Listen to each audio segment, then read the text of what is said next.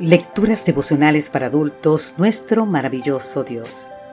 Cortesía del Departamento de Comunicaciones de la Iglesia Dentista del Séptimo Día Gascue, en Santo Domingo, capital de la República Dominicana.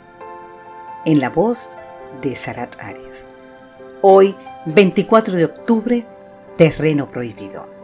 Primera de Reyes, capítulo 3, versículo 5 nos dice, Una noche en Gabaón, el Señor se apareció en sueños a Salomón y le dijo, Pídeme lo que quieras y yo te lo daré. Quizás Salomón nunca fue más sabio que cuando pidió a Dios un corazón entendido para gobernar a su pueblo y para distinguir entre lo bueno y lo malo. Lástima que no mantuvo esta actitud a lo largo de su reinado. ¿Cómo pudo fracasar quien además de las riquezas y el poder que heredó de David, su padre, recibió además inigualable sabiduría de parte de Dios. Guarda los preceptos de Jehová, tu Dios, le había dicho David poco antes de su muerte, para que prosperes en todo lo que hagas y en todo aquello que emprendas. Te invito a leer más en Segunda de Reyes capítulo 2.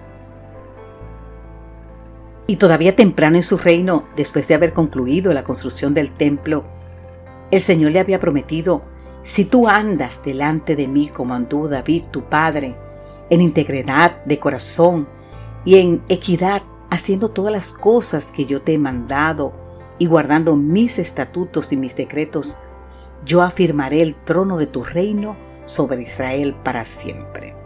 Te invito a leer más en Primera de Reyes capítulo 9. ¿Qué le pasó entonces a Salomón? Su caída comenzó cuando, desobedeciendo una expresa orden de Dios, se casó con la hija del faraón, rey de Egipto, y quedó emparentado con él. Su matrimonio con la princesa egipcia fue seguido por otro y otro y otro. Cada nueva alianza parecía traerle mayor poder y gloria, además de que ofrecía la posibilidad de que sus esposas se convirtieran al verdadero Dios.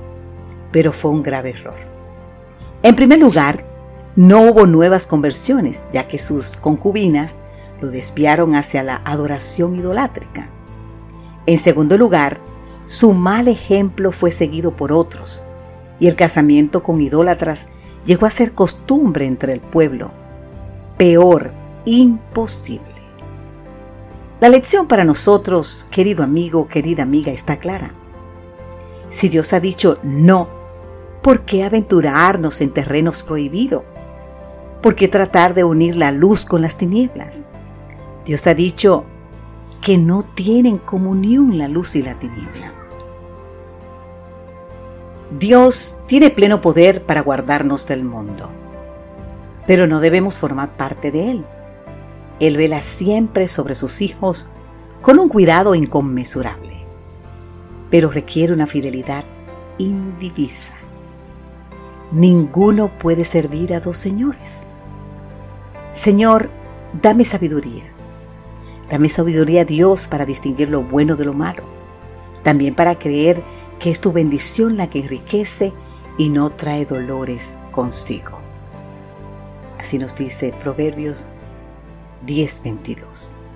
Que Dios hoy te bendiga en gran manera, cualquiera sea tu situación. Amén.